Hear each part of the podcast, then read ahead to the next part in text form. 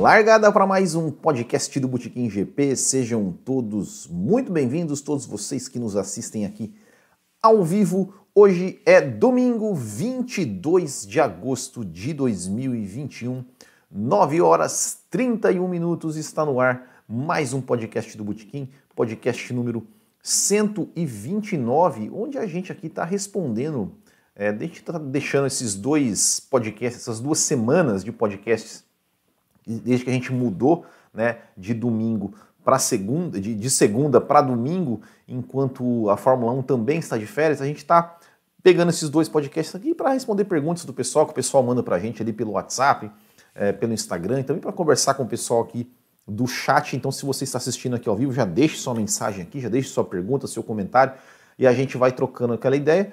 Semana que vem já tem GP da Bélgica, já tem corrida, então a gente vai voltar né, a, a análise pós-corrida. E depois, né, quando não tivermos mais, é, quando nas, nos finais de semana que não tivermos corrida, a gente vai voltar aí com um quadro né, dos Corridas para Ver de novo, onde a gente vai revisitar corridas antigas. Eu e meu parceiro Marco Tonon, que também, mais uma vez, não está aqui presente, porque né, ele tinha alguns compromissos já pré-agendados aí aos domingos, então ele falou, ó, oh, Will, só depois da, do, do outro final de semana que eu vou poder participar normalmente, então tudo tranquilo. Cá estou eu para falar um pouco sobre Fórmula 1. Mas antes, né, também queria saudar aqueles que estão nos assistindo é, em um outro horário, que não ao vivo, e também saudar quem está nos ouvindo via podcast ali. Um bom dia, boa tarde, boa noite para quem está nos ouvindo via podcast. Bom, antes da gente começar aqui a falar sobre, responder aqui a, as perguntas que o pessoal mandou no WhatsApp é, e trocar uma ideia aqui com vocês. Também quero deixar aqui alguns recadinhos. Primeiramente é para seguir né, as, os Botequim GP nas redes sociais ali, se inscrever no canal se você ainda não é inscrito, nos seguir lá no Twitter e no Instagram, no arroba GP. Temos a nossa página no Facebook também, né, facebook.com.br O nosso WhatsApp, né, onde você pode mandar mensagem para a gente, né, o 47991418270. E, e você também pode entrar no nosso grupo do WhatsApp, e também temos um grupo no Telegram, tá? Então, não está aqui na imagem, mas tem, também temos o um grupo no Telegram. E também para você acessar o nosso site lá, bootkinggp.com.br, onde você encontra todas as informações do Bootkin GP, campeonato de kart, campeonato de automobilismo virtual, que já logo logo vai ter um novo campeonato aí, e tudo mais, vídeos, podcasts, tudo mais, tudo ali do Bootkin GP. E também, claro, se você gosta bastante aí do nosso trabalho, é, clica aqui em Seja Membro, aqui no canal do YouTube mesmo, clica em Seja Membro, seja um apoiador do canal, que você, além de participar de um grupo exclusivo de apoiadores, você também ajuda, claro, o Botequim GP, né, a manter os nossos custos aí de site, de canal, de tudo mais, e também recebe conteúdo exclusivo, né, a gente faz ali um bloco, um, um, um vídeo extra, né, para os apoiadores quando tem corridas, a gente analisa aí todos os pilotos do grid quando tem corrida. E um último recadinho aqui, que é uma novidade, uma novidade para vocês aqui, que quem está no grupo do WhatsApp já, já sabe, já também já coloquei nas redes sociais, mas vou colocar aqui e não vou falar, eu vou colocar aqui um, um pequeno videozinho para vocês. Então, solta o som, vou, vou desligar o microfone aqui, solta o som, recadinho para vocês.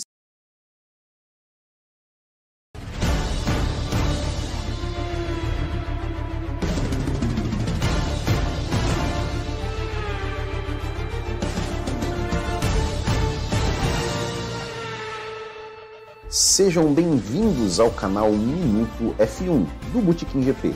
Aqui vamos trazer vídeos diários com notícias, curiosidades e histórias da Fórmula 1, sempre em vídeos de um minuto. Inscreva-se no canal, ative as notificações e fique sempre por dentro do mundo da Fórmula 1.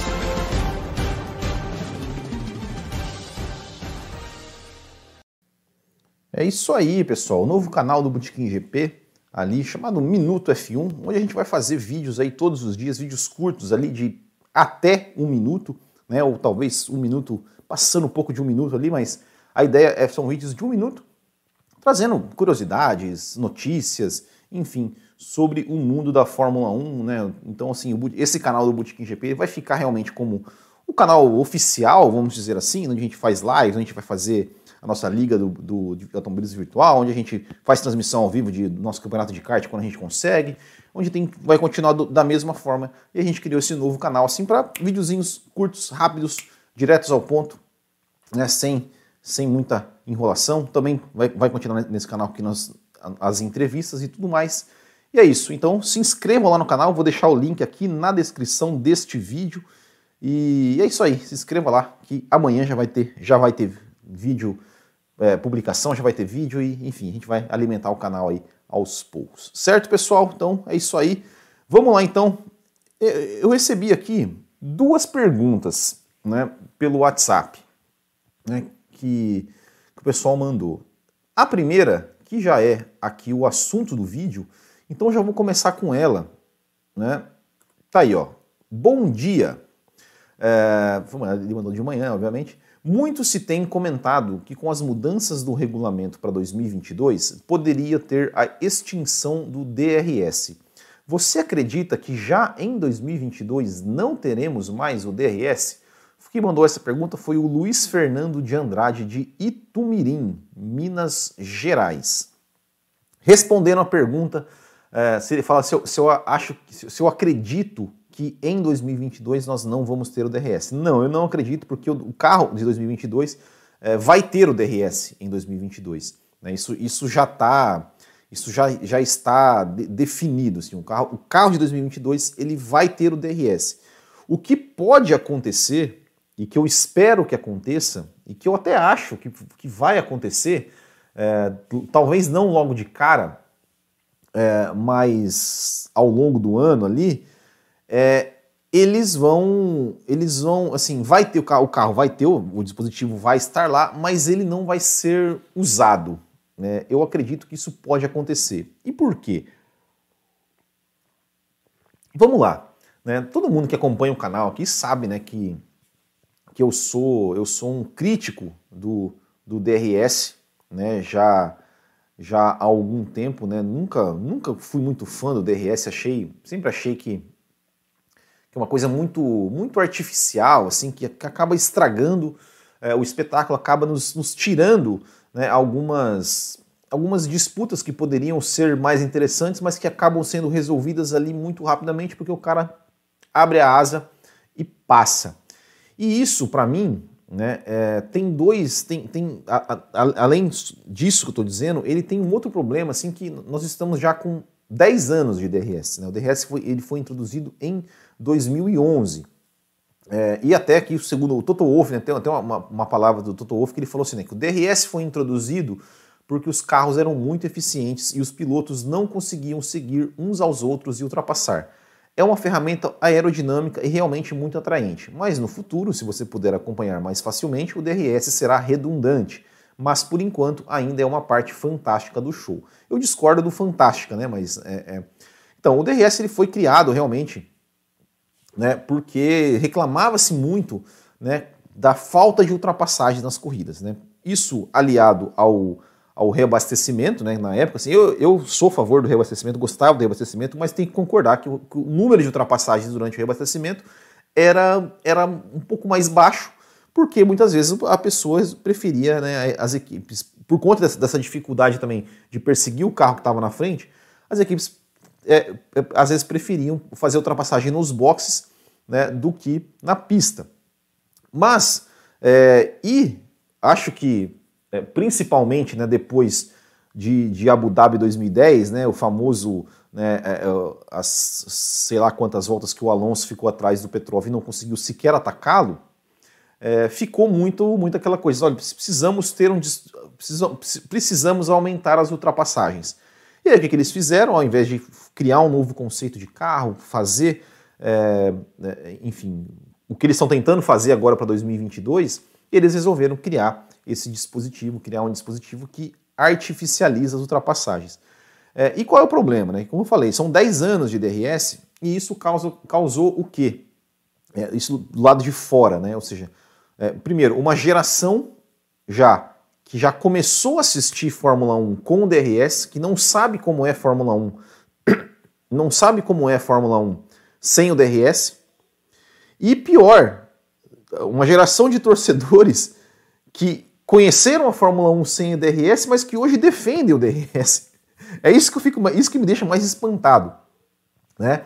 É, e realmente, é, é, é e aí o que, o que, acontece? A gente tem, tem, corridas, né? Esses, esses dias até, até eu estava assistindo no, no, no, no YouTube aqui, zapiando, né? ah, zapiando ali, e apareceu um vídeo, um vídeo de uma corrida do GP, GP da Índia de 2012, cara. GP da Índia de 2012. É 2012, é 2012. Índia ou Coreia? Putz, não sei. É um, um, desses dois aí. E assim, cara, eu comecei a assistir a corrida, porque eu, eu, eu, confesso que a minha, a minha, memória para corridas mais recentes ela não é tão boa quanto para memórias de corridas do passado, lá de, dos anos 90, dos anos 2000. Enfim, eu fui assistir. Cara, e é impressionante a quantidade de ultrapassagem com DRS. Ultrapassagem entre aspas, né? Ou seja, até o narrador, que era, era o Luiz Roberto, o Burt, eles ficaram constrangidos. Tipo assim, é. Chega uma hora que eles falam, é, mas essa asa móvel aí, né, acho que. Tipo assim, não, não dá nem graça, né? Não dá nem graça.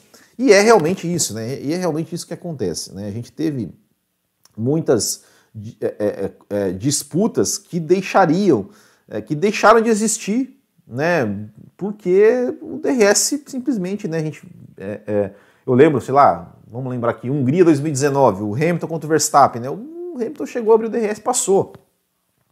E, e outra coisa que era muito, que é muito, muito danoso para a Fórmula 1 é que além da geração de torcedores, além da geração de espectadores, a geração de pilotos que se acostumou ao DRS que se acostumou a, a, a, usar o artifício do DRS, a ponto de, por exemplo, o Marcos Ericsson, quando ele foi para a Fórmula Indy, ele falou: olha, o legal aqui da Indy é que a gente não precisa esperar a zona de DRS para atacar. Claro, na Fórmula 1 eles também não precisam, mas eles esperam. Por quê? Porque é o momento, é o momento, digamos, em, em que as coisas são facilitadas. Inclusive, né, chegou até o ponto absurdo de em Spa-Francorchamps, eu não me lembro se foi 2018, 2000, acho que foi 2019, o Pérez e não me lembro o outro piloto, os dois, eles lado a lado, quando eles iam passar na, chegar na, na zona de detecção do DRS, os dois frearam ou seja, eles, eles, eles não estavam brigando para quem ia ficar na frente, eles estavam brigando para quem ia ficar atrás. Porque quem passasse atrás, né, na zona de DRS, ia poder abrir o DRS na reta. Então, assim, é, coisas absurdas como essa que o DRS acabou, acabou trazendo. É, é bem verdade que, que, assim, né, a gente, a gente fala, fala muito sobre DRS lá no café, principalmente, é, e a gente fala assim que o DRS ele é uma ferramenta que é, é, ela poderia ser melhor utilizada. Né? Teve até alguém aqui, o Pedro Pardim, ele falou assim: ó, o DRS nasceu para ser uma ferramenta de aproximação dos carros devido à turbulência, porém virou uma ferramenta de ultrapassagem, infelizmente. É exatamente isso. Na Hungria, nessa última corrida que a gente teve, o DRS ele, ele até que, digamos, funcionou bem. Ou seja, o que, que ele fazia? Ele era usado para aproximar os carros. Para aproximar os carros, eu concordo. Eu acho, ok, beleza, legal. Vamos aproximar os carros. Agora, para definir a ultrapassagem, aí, aí é o problema. Então eu acho que o DRS ele deveria ter uma, uma, uma forma que eu até acho que, que, talvez em 2022 eles vão usar é, de calibração. Opa, a gente vai, aqui vai abrir um pouquinho só, ó, tipo, por exemplo, ah, abre na reta, é, na reta dos boxes lá, em determinada pista. Opa, você não vai abrir a reta toda, só vai conseguir abrir a partir desse momento para você poder aproximar, mas na hora de passar, se você vai aproximar, mas na hora da briga, o DRS é fechado, sei lá, eu não, não sei como, mas é, para deixar a briga em igualdade. Você vai se aproximar na reta, beleza, você vai se aproximar aqui na reta. Aí você vai fazer a curva colado e vai tentar passar numa outra curva, na próxima que não vai ter o DRS. Aí, ok. Né? O problema realmente é, é o fato do DRS ser decisivo, ou seja, de, de, pilotos que estão à frente, por exemplo, nem sequer defenderem a posição, porque eles sabem que eles não têm chance contra um DRS. Né? Então, então é isso. Agora, por que que estão falando? Por que que estão falando da, da questão se o DRS vai ou não sair em 2022? Porque é o seguinte, em 2022 vamos ter um novo regulamento. Este regulamento, né, porque assim, qual que é o grande problema da Fórmula 1? é, moderna. O grande problema são esses carros que eles são impossíveis ou inviáveis de dos carros é, é, andarem próximos um do outro, ou seja, de, de, a gente ter aquelas perseguições do cara ficar várias e várias voltas andando atrás do cara uh, sem que é, te, ele tenha problema de pneus. Então, o que acontece? O cara fica andando muito tempo atrás, ele recebe todo o ar sujo, toda a turbulência que causa ali é, superaquecimento dos pneus, dos freios e tudo mais, e isso acaba né, prejudicando é, digamos, o, o, andar da corrida, né? Ou seja, se você, você tem uma. Você tem um. Colocou pneu com uma estratégia, você tem que é, levar esses pneus por, por um determinado número de voltas, você fica muito tempo atrás do carro, de um carro, que vai causar desgaste no seu pneu, então você está prejudicando a sua corrida. Né? Então isso, isso é ruim. Para 2022, os carros, o conceito do carro de 2022, inclusive amanhã no Café com Velocidade, nós vamos fazer um programa especial sobre 2022, falando dos carros, do regulamento, de tudo que vai mudar. Então amanhã, ali entre 9h45 e 10 da noite, a gente vai entrar ao vivo lá no Café com Velocidade para falar sobre 2022. Então, os carros de 2022, eles é, vão ser feitos, né, a, a, o conceito deles é para quê? Não jogar o ar sujo, né, aquele, todo o fluxo de ar que o carro gera, é, não jogar para o carro de trás. Né? Então, se o carro de trás ele vai pegar o ar limpo, tanto é que ele vai poder andar mais próximo do carro da frente. Né? Então, esse, esse é o principal objetivo dos carros de 2022, é deixar o, o, o, o com que os carros consigam andar mais próximos um do outro, mais próximos. É, e aí, se isso acontecer, o DRS não tem razão de existir. Claro, isso sim, é, como otimista que sou, que os caras vão pensar, não, peraí, né? Os, os, os, os caras agora estão, estão, andando, estão andando mais próximos. Então não precisa do DRS. É claro que com essa geração é, de, de, pilotos e chefes de equipes, que eles é, digamos, é, não querem ter trabalho, não querem se incomodar, assim, né? Do tipo que qualquer coisinha já está no rádio reclamando. É, eu, sinceramente, eu fico, eu fico com o pé atrás dos caras assim, não, vamos deixar o DRS, pô, né? Eles não querem ter trabalho, eles querem chegar e passar. Eles não querem ter o trabalho de brigar, né? Mais os chefes do que os pilotos, mas os pilotos alguns também não querem, né? Querem tudo na molezinha. Se de repente pode ter um lobby aí, né, para não tirar o DRS, né? É, e aí eu espero que essa torcida, e principalmente a imprensa, né, que aceita o DRS, já há 10 anos aceita o DRS e não questiona o DRS, é, que eles, pelo amor de Deus, não, agora não, não, não, não, tem que tirar essa porcaria, tira isso aí, meu filho, se virem, né? É, como diz como diz lá o, o tio Delvas, lá do, do, do, Roda com Roda, eu quero mais é que os pilotos se lasquem, né? Eles, eles que se lasquem, eles que, que se virem para ultrapassar. Não tem TDRS, não. Né? É... E aqui até o, o Andrea, Andrea Seidel, ele falou o seguinte, ó. É, é... Cadê? Ele falou o seguinte, ó. Ainda tenho o sonho que a partir de 2022, com os novos regulamentos e o teto orçamentário, esperamos estar na posição de que um dia não precisaremos de ajudas artificiais para ultrapassagens, que simplesmente tenhamos um ótimo show com grid competitivo, com carros que, se, que podem se aproximar sem problemas. Ao mesmo tempo, temos que enfrentar a realidade. Este ano e no próximo ano, podemos esperar uma hierarquia semelhante, com uma lacuna razoável entre as três principais equipes e as demais, como nos anos anteriores. É, e eu também. Eu também sonho, né, sonho que o DRS não seja mais necessário e que eles tirem o DRS e que deixem, né, deixem as ultrapassagens, deixem os pilotos brigarem é, como tem que ser, ali no braço, sem artifícios, em igualdade de condições, pelo menos, né, assim, claro, a gente sabe que igualdade não é porque os carros não são iguais, mas que pelo menos não tenha nenhum artifício a mais para ajudar, para favorecer. E tem uma outra coisa que eu acho sempre bom a gente frisar, que é o seguinte.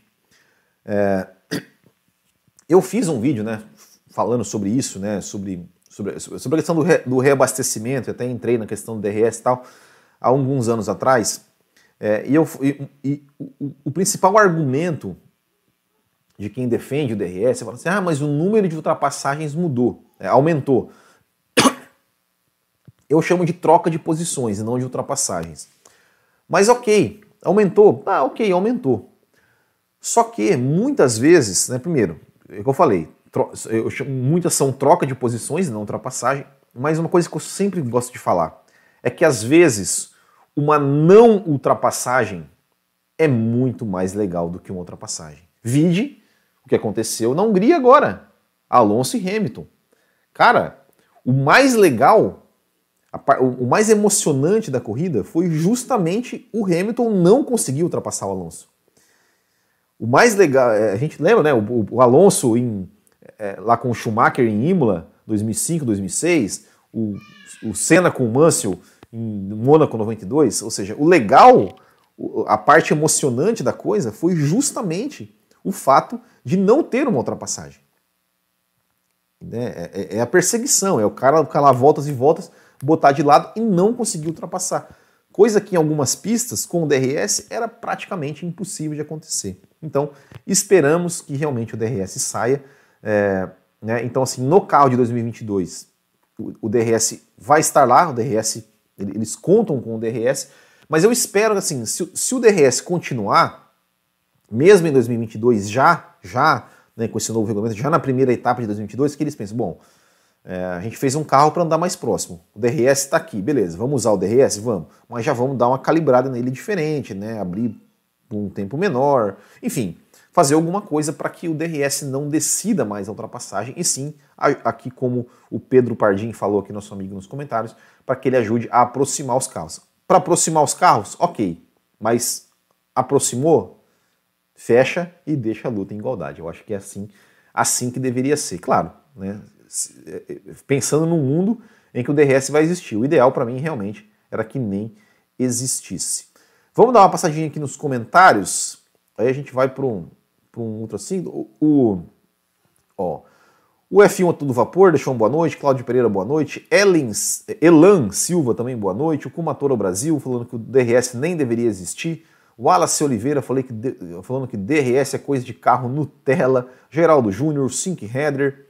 É, Marco Antônio falando que sem o DRS daria muito mais valor às ultrapassagens. Pessoal, já antes de continuar passando aqui, ó, Deixem perguntas no chat, tá? Perguntas sobre qualquer assunto de Fórmula 1, tá? Perguntas, tá? Eu vou ler os comentários aqui, mas deixem perguntas também. E quem quiser também, manda um super chat pra gente aí, né? Pra fortalecer os irmãozinhos aqui, né? Vitor Hugo, pois é, eu achei que com o novo regulamento do ano que vem já fosse cair fora o DRS. É, ainda não, eles não, não, não, não, não, não tinham essa coragem. Geraldo Júnior, não sou a favor do DRS, muito artificial, além de ser desonesto com os próprios pilotos nas batalhas de pista. E Geraldo Júnior também fala que não é a favor do reabastecimento. é, F1 a todo vapor. O DRS foi um mecanismo criado para atrair mais público da Fórmula 1 porque precisava aumentar o número de ultrapassagens, mas concordo que é muito artificial, exatamente. O Marco Antônio falou que gostava do Kers, é, o Kers era legal mesmo. Ó, oh, Sick mandou uma pergunta aqui, ó. Will, e o pit troca de pneu obrigatório, Will? Já, já, não está, já não está na hora da Fórmula 1 tirar essa obrigação? Cara, o, o que acontece? É, eu acho que deveria tirar também. Eu acho, inclusive, é, é, é, é que assim, o grande, a grande questão disso aí é, é a Pirelli, né?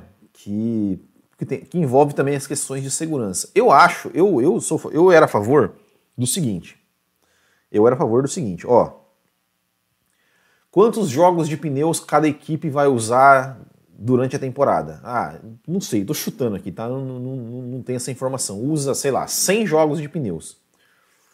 É...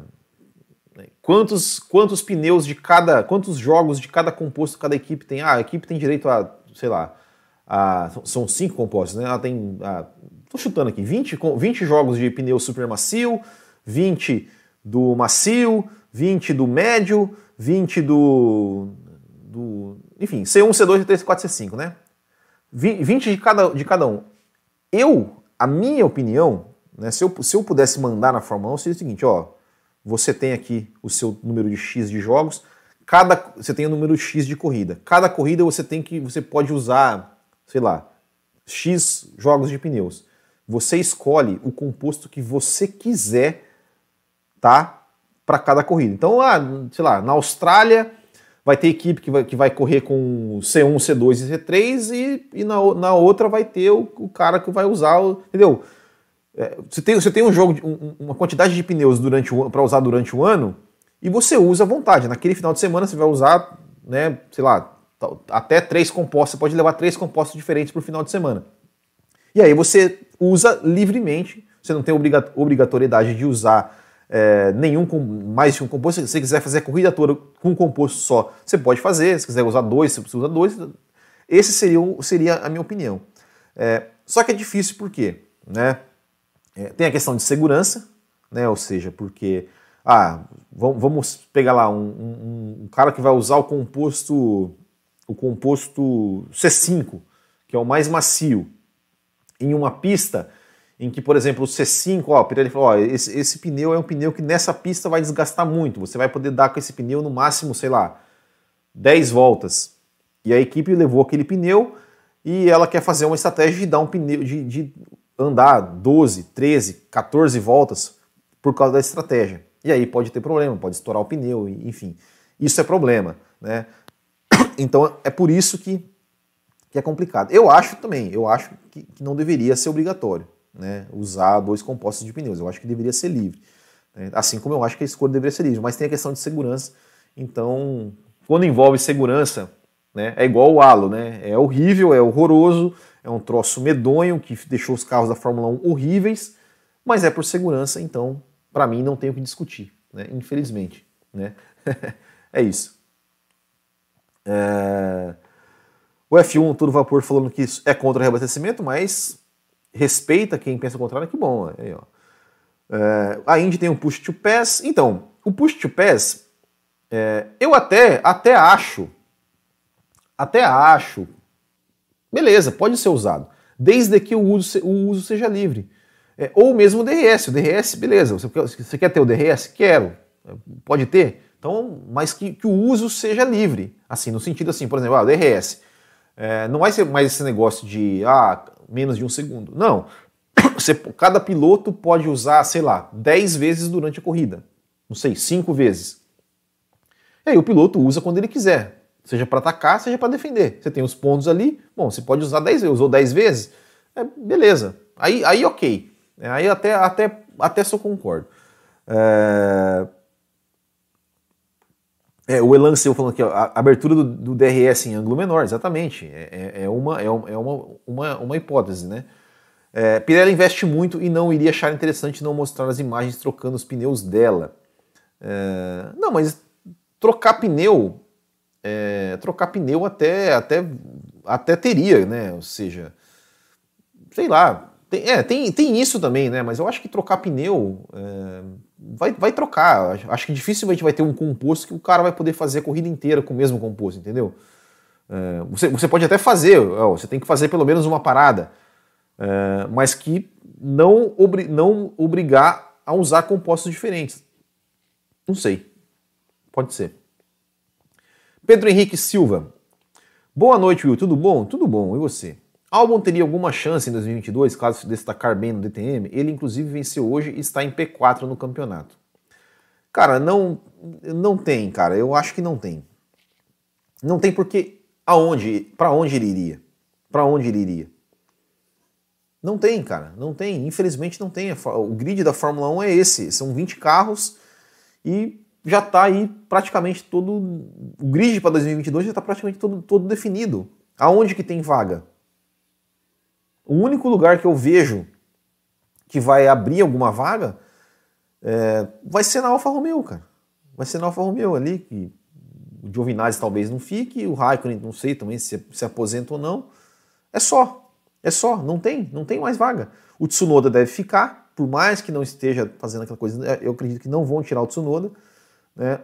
Até o Christian Horner já meio que falou, né, essa, essa, esse final de semana aqui, que as, que as, as as duplas já estão definidas, então assim, não tem, não tem para onde ir. Ele até poderia voltar, né, assim, teria condições de voltar, tal, ele não é um mau piloto, mas não tem vaga, é isso. Esse, esse grid da Fórmula 1 limitado a 20 carros é, é isso, é esse problema. Muitos pilotos, né, a gente, a gente viu, né, tanto que né, o, o, o, campeão da Fórmula 2 de 2019 não ter vaga em 2020 na Fórmula 1, né, tanto é que foi para a Fórmula E, acabou sendo campeão da Fórmula E agora, né. É, é isso. É, Sink Header, a Fórmula E mostrou que é possível fabricar um pneu de Fórmula para alta exigência que seja durável, mas parece que a Fórmula 1 não quer isso. É, mas a Fórmula 1 já teve isso também, já teve pneus ali que dura, né, duraram, né? Não é difícil fazer um pneu que dura a corrida toda. Não é difícil, é só porque eles realmente não querem, não querem fazer. É, Bottas na Red Bull ouviu sobre esse boato? Será que pode ser uma opção, considerando que é bem certo que o Russell na Mercedes ano que vem? Cara, eu ouvi alguma coisa sobre isso, mas honestamente não acredito, não acredito que não, não, não acredito. Acho que isso aí é só boato mesmo. Lucas Monteiro. Moreira, meu Deus. Moreira. É, boa noite, Will. Chegando aqui na audiência e no like. Opa, valeu. Isso, isso aí, pessoal. Deixa o like. É, fin, é, com o teto econômico, finalmente veremos ter um passa-passa maior, como é Indy nos ovais, ou é um cenário inimaginável eternamente? Cara, é, honestamente, cara, é, é, difícil, é difícil falar. A gente espera, porque assim, o que, o que acontece? As equipes, as equipes é, é, menores, tipo a Williams, a Haas, é, essas equipes, elas já estão acostumadas a, a, trabalhar com orçamento curto. Quem vai ter mais dificuldade vai ser as equipes grandes que estão né, acostumadas a gastar rios de dinheiro. É, eu espero. A, a, ideia da Fórmula 1, né, com esse novo carro, de novo, amanhã, Café com Velocidade, nós vamos falar sobre 2022. A ideia desse carro é o quê? é, tornar, né, ou seja, teto orçamentário, é, fazer mais peças padronizadas dos carros, né, para que, digamos, os, os, os pilotos, é, as equipes tenham menos, menos coisas para mexer, né, para ser diferente, tentar deixar o carro, é, entre aspas, mais igual possível, né, para né, que os carros consigam ser mais equilibrados. Então, assim, na teoria, é, tem tudo para ser isso, né? Claro, sempre vai ter uma equipe que vai se destacar, mas a gente quer realmente ver que os carros andem mais próximos, que, o carro, que as equipes consigam ter, ter alguma chance de brigar por um pódio ali em alguma corrida, em alguma coisa, né? em, alguma, em alguma pista específica, alguma situação específica. Né? Então, é, é o que a gente espera, né? É o que a gente espera. É pena que não temos um grid com 26 carros, né? Concordo plenamente aqui o Pedro Henrique Silva. É, confesso que eu gostaria tanto dos pneus bomba da Pirelli 2013. é verdade. Em 2005 era proibido troca de pneus, exatamente, 2005, né? não era Pirelli ainda, mas não, não podia trocar pneus. Antes os pneus duravam a corrida toda. Hoje, com o aumento da tecnologia, não conseguem fazer pneus tão duráveis quanto nos anos 70 e 80. O Edson Kiel. Conseguem, conseguem sim. Isso aí é, é, é moleza para eles. É, é, moleza fazer. Só que eles não querem fazer. É, é isso, não querem fazer. Ponto. não querem. Mas fazer, isso aí fazer é. é, é, é isso aí é, é, é moleza. Não, não, não, tem, não tem dificuldade, não. Pedro Henrique Silva, imagina o pau quebrando no grid intermediário com o Mazepin disputando posição com sua raça. É, mas seu Mazepin, você viu o Mazepin ali disputando com o Schumacher? Foi aonde? Na Hungria? Não foi na Hungria, foi em Silverstone. Fez uma belíssima ultrapassagem, hein? mas vai ser interessante. Bom, tem mais uma segunda pergunta que o pessoal mandando pro, pelo WhatsApp. É uma pergunta meio da Fórmula 1 antiga, assim. E confesso que. Eu vou ler a pergunta aqui, ó. É, Will, qual a importância que Coulthard e Weber tiveram para o desenvolvimento do carro da Red Bull lá no começo, entre 2005 e 2008, quando foram companheiros de equipe a partir de 2007. É o Thiago Borg, de Colatina. Ele completa. Se puder, manda um salve para minha cidade que completa 100 anos hoje. Oh, então um salve ali para cidade, grande cidade de Colatina no Espírito Santo ali. Parabéns pelos 100 anos de Colatina. Olha, Thiago, é, o, que, que, eu posso, o que, que, eu posso falar sobre essa, sua pergunta? Eu, eu, eu, eu, fui dar uma pesquisada, né, relembrar um pouco é, a questão né, do, do Weber e do Coulter. Né? O Mark Webber ele já estava na Red Bull, né? quando a Red Bull, quando a Red Bull uh, uh, Não, não, não, na verdade não. Na verdade, na verdade ele foi para. Ele, ele, ele era da Jaguar, né? 2002, 2003. Inclusive se destacou na Jaguar. E depois ele foi para Williams, né? Ele foi para Williams e em 2005, quando a, a, a Red Bull comprou a Jaguar, a Red Bull trouxe o David Coulter. Trouxe o David Coulter e o Christian Klein, né? E fez até, fizeram até um bom é, fizeram até um bom ano em 2005, inclusive na corrida de estreia na Austrália, se eu não me engano, o Coulter chegou em quarto e o Klein chegou em sétimo. Né? Eles fizeram realmente, né, chegou ali é, bem otimistas, vamos dizer assim. Agora, a contribuição para o desenvolvimento do carro, cara, a única contribuição que eu sei que o Coulter deu foi ter ajudado, foi ter entrado em contato com o Adrian Newey, né, ajudado né, né, na negociação da Red Bull para trazer o Adrian Newey. É, que o Adrian Newey foi, ele foi anunciado, se eu não me engano, no final de 2006 e começou em 2007, né, porque o, o Coulter conhecia o Adrian Newey, o Adrian Newey é, tinha um né, convívio com o Adrian Newey da, da, época da McLaren, ali 98, é, 98, 99, enfim, né, quando o Adrian Newey estava na McLaren.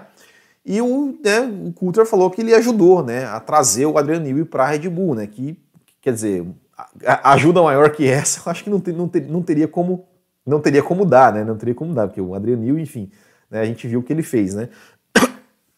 É, agora, com relação ao, ao, ao Coulter e o Weber, né, eles correram juntos em 2007 e 2008, que curiosamente foram os piores anos da Red Bull, assim, foram os anos que a Red Bull é, não, não, ficaram, não ficaram bem, né, não, não, não ficou bem, inclusive em 2008 a Red Bull é, ficou atrás da Toro Rosso, né, a Toro Rosso ficou, fez mais pontos do que a Red Bull no campeonato, né, inclusive teve a vitória, né, a Toro Rosso, a, a, a Toro Rosso venceu, é, venceu corrida antes da Red Bull, né, na Fórmula 1, é, então, assim, não sei se eles tiveram muita, muita é, é, participação no desenvolvimento do carro, né? Não, não, não acho, não, nunca, nunca vi nada a respeito, assim, né? O Coulter, não me lembro do Coulter, assim, ser um grande, um grande desenvolvedor de carros, né? Nem o Mark Webber também não. É, então foi isso, mas é, com certeza o Mark Webber, né, é, o Coulter, de, de, ter ajudado a trazer o Adriano já foi uma grande contribuição. O David Coulter, inclusive, foi, foi o cara que deu o primeiro pódio para a Red Bull lá em Mônaco 2006. Inclusive, nós temos uma, fizemos uma crônica sobre isso, né, quando ele foi de Superman. É, então, é, e o Mark Webber estava né, na equipe, né, quando a equipe estava dominou tudo, né, ganhou tudo, os quatro títulos do Vettel. O companheiro do Vettel era o Mark Webber, inclusive o Mark Webber em 2010 chegou também a brigar pelo título, inclusive era o favorito ao título em 2010, chegou é, líder do campeonato né, em Abu Dhabi, mas acabou. Aí o Vettel acabou virando é, ali na última, na última prova. É, mas contribuição para o desenvolvimento, realmente procurei, é, não achei não achei nada a esse respeito. Né? Se, se realmente alguém, alguém tiver alguma informação, é, eu, eu realmente não, não achei nenhuma, nenhuma contribuição, a não ser realmente essa, essa questão do, próprio David Coulter falando né, que ele ajudou aí é, nos primeiros contatos da Red Bull com o Adrian Newey, e isso é uma grande contribuição, não tenha dúvida nenhuma. Uh, Header, em 2005, Max Mosley quis forçar as equipes fabricantes de pneu a fazer um pneu para toda a corrida. É bom, a gente já comentou sobre isso. Uh, teve várias corridas, né? Que ó, o Lucas Moreira falando de Limões 88, teve várias corridas, cara, várias corridas, né? Teve, se eu não me engano, em no México, 90, Benetton, o Berger, veio, era inclusive a Pirelli, veio, veio com um pneu aí só para durar a corrida toda, bem resistente. O Berger é, venceu a corrida. Teve várias, teve várias. É, Pedro Henrique Silva, lembro que o Coulter era a chinquene ambulante da Red Bull, enquanto o Weber era o leão de treino e um péssimo largador. Isso é verdade. já, já na Jaguar, o, o, Mark Webber era um baita leão de, leão de treino. Sink Head, lembro do Coulter de Superman. É verdade, ó, é isso que eu falei. Felipe RCX, tipo de coisa que mudou o mundo, né? Exatamente, com a ida do, do Adrian Newey para a Red Bull, né? O Newey veio da Jaguar, veio da McLaren, né? Ele veio da McLaren, ele, ele não estava na Jaguar ou ele estava na Jaguar, quando ele saiu da McLaren, ele ficou na McLaren até 2000 e 2000 2000 putz, agora você me pegou O Adrianil, o Adrianil estava na Jaguar? Eu acho que não. Eu acho que o Adrianil e. Eu acho que o Adrianil saiu da, da, da Red Bull e, e, e saiu da McLaren e foi para a Red Bull, né? Vamos ver aqui, o Adrianil. É... Entendi, vamos ver. É, não tão fala dele, não, não, Só fala dos carros campeões aqui, pô, não, não fala dos, do, do, da onde ele. Da onde ele. Quais equipes ele participou. Oh meu Deus do céu. Mas. Mas eu acho que ele saiu da McLaren e não, não lembro se o. É, é, não, ele ficou da McLaren, ó, ele ficou da. Ó, é, realmente, ele começou na, na, na Leighton House, lá na March, né? Depois ele foi para Williams, ficou de 91 a 96 e foi para a McLaren de 97 a 2005 e desde 2006 na Red Bull, né? Então é isso, né? Não teve o Adrian Newey, o Adrian Newey não não não não foi para não estava na Jaguar não. Gabriel Castro, o quão importante a Red Bull é para a Fórmula 1? Cara, a Red Bull ela ela ela é importante principalmente nessa, nessa Fórmula 1 de hoje, primeiro, por ter quatro carros no grid, né? E se a Red Bull é, decide sair da Fórmula 1, é, são quatro carros a menos, né? Mas antes da Red Bull ter uma equipe própria, a Red Bull ela, ela tá na Fórmula 1 já desde 95, 6, quando ela patrocinava a Sauber, né? Já que, enfim, revelou muitos pilotos. A, a Sauber patrocina, a, a Sauber é, patrocinada pela Red Bull revelou tantos pilotos, né? Revelou, deixa eu ver, Felipe Massa, por exemplo. Quem mais? O Kimi Raikkonen. É, quem mais? Tem mais, tem mais. Uh, Felipe Massa, o Kimi Raikkonen, Nick Heidfeld, enfim, né? Teve esses pilotos, né? Isso antes de ser uma equipe própria. E de equipe própria, né? Sebastian Vettel, Daniel Ricciardo, Max Verstappen.